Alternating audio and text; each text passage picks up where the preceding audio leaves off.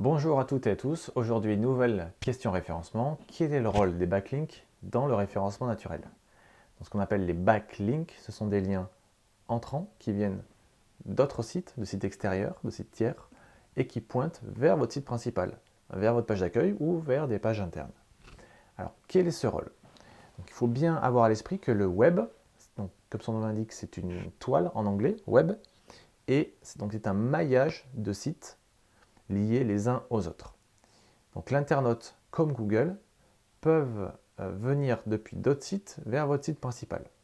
Et Google, pour faire son calcul de popularité, pour savoir si euh, ce site est réputé ou pas, si les gens font naturellement des liens dans tous les sens du terme entre les sites, il va euh, mesurer le volume et la qualité de ces liens.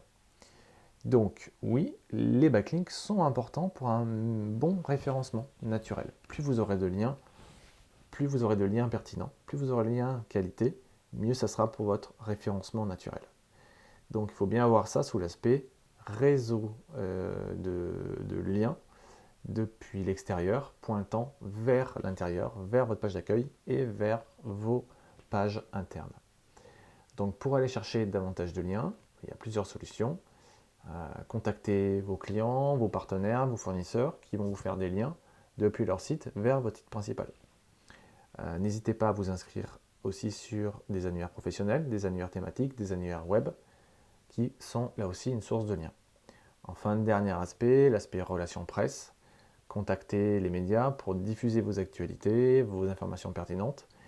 Et ces supports-là, que ce soit des blogs ou des journaux traditionnels, pourront vous faire des, backlinks, des liens, euh, moyennant une actualité euh, sympathique ou qui peuvent apporter un plus pour euh, leur support, leur journal.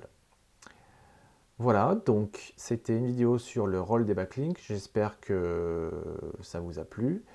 il y a certainement d'autres questions en tête, comme par exemple combien faut-il de liens pour travailler son référencement? Combien faut-il de liens? Bah, C'est simple, c'est autant que vos concurrents. Euh, si vos concurrents étaient capables d'avoir tel volume de liens, euh, potentiellement vous aussi vous êtes capable d'avoir ça. Cependant, bah, ce travail ne s'est pas fait en une journée. Donc il y a un temps pour contacter ces sources, un temps pour que ces sources mettent en place ces liens sur votre site. Euh, donc n'hésitez pas à le prendre en compte dans votre calcul de temps de retombée pour cette action de référencement. combien ça coûte pour faire ce travail? Selon les supports, c'est plus ou moins onéreux, donc il faut les contacter un par un. En amont, il faut peut-être acheter une liste payante d'opportunités pour euh, obtenir des liens. Il y a des plateformes qui mettent en relation les annonceurs et les éditeurs. Donc là aussi, ça a un coût. Euh, voilà, qu'est-ce que j'oublie? Comment puis-je calculer ce volume de liens? Où puis-je avoir cette information? Alors, les principales solutions euh, d'analyse de référencement du marché proposent des chiffres. Je pense à SEMrush, à Majestic SEO, à Ranks, etc. À, Yoda, pardon.